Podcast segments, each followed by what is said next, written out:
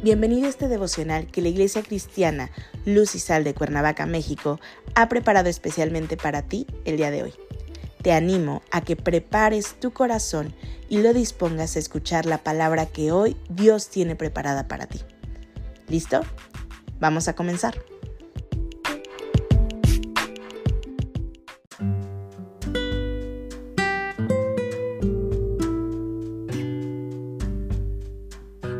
Hola, ¿qué tal? Es un gusto saludarte el día de hoy. Bienvenido o bienvenida.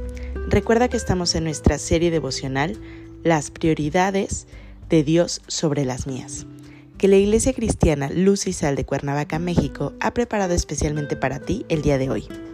Nuestro tema de hoy es Confía.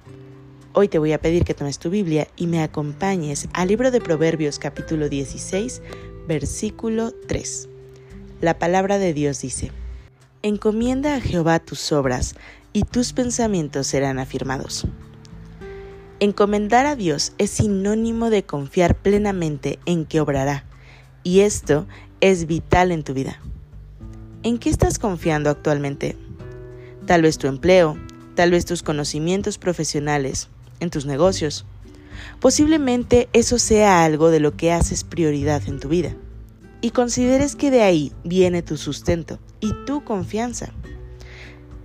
Pero, ¿qué cuando las cosas no van bien? ¿Es entonces cuando vuelves tus ojos a Dios? ¿Cuando estás en aprietos? Esto no es de hacer de Dios tu prioridad. Cuando estás confiando primero en tus fuerzas, en que tú puedes lograr tus metas y propósitos solo, sin ayuda de Dios, entonces estás dejando de reconocer a Dios como prioridad en tu vida para que todo te vaya bien. Es más, en una enfermedad de las conocidas como terminales, el miedo te hace su presa. Te aterra el dejar este mundo y a los que amas, y las cosas que amas.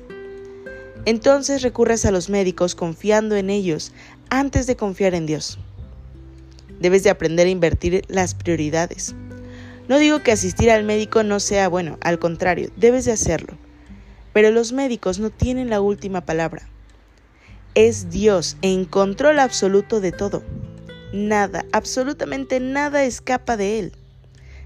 Dentro del panorama que se te presente, Él estará obrando su voluntad, ya que es soberano.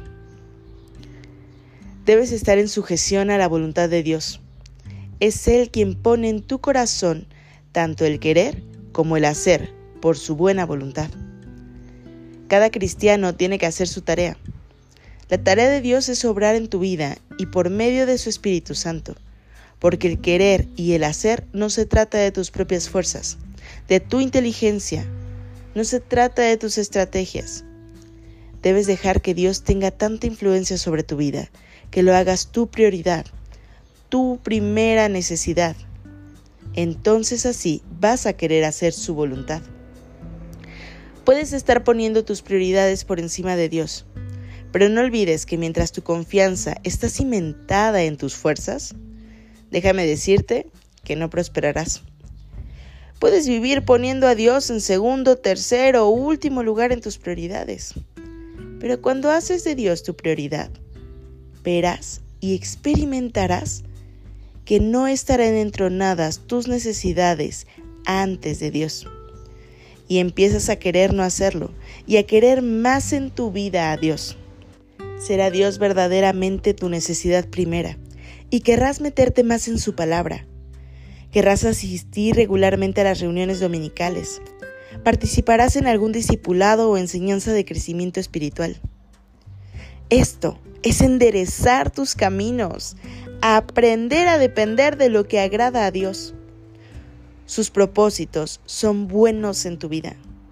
Tus nuevos caminos te llevan a confiar y ahora tu querer y hacer serán entronar a Dios en tu vida y así hacerlo tu prioridad.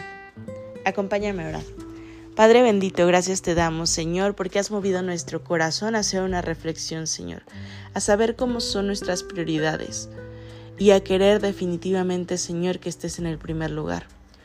Hoy te pedimos, Señor, que pongas en nosotros el querer como el hacer, que podamos modificar nuestra vida, Señor, pero no solos, sino que permitamos que el Espíritu Santo, Señor, sea moviéndonos para poder hacer ese ajuste, Señor, en nuestras vidas y que seas tú entronado en el primer lugar hoy y siempre, Señor. Gracias te damos en todo y por todo. Entregamos este día en tus manos. En el nombre de Cristo Jesús. Amén.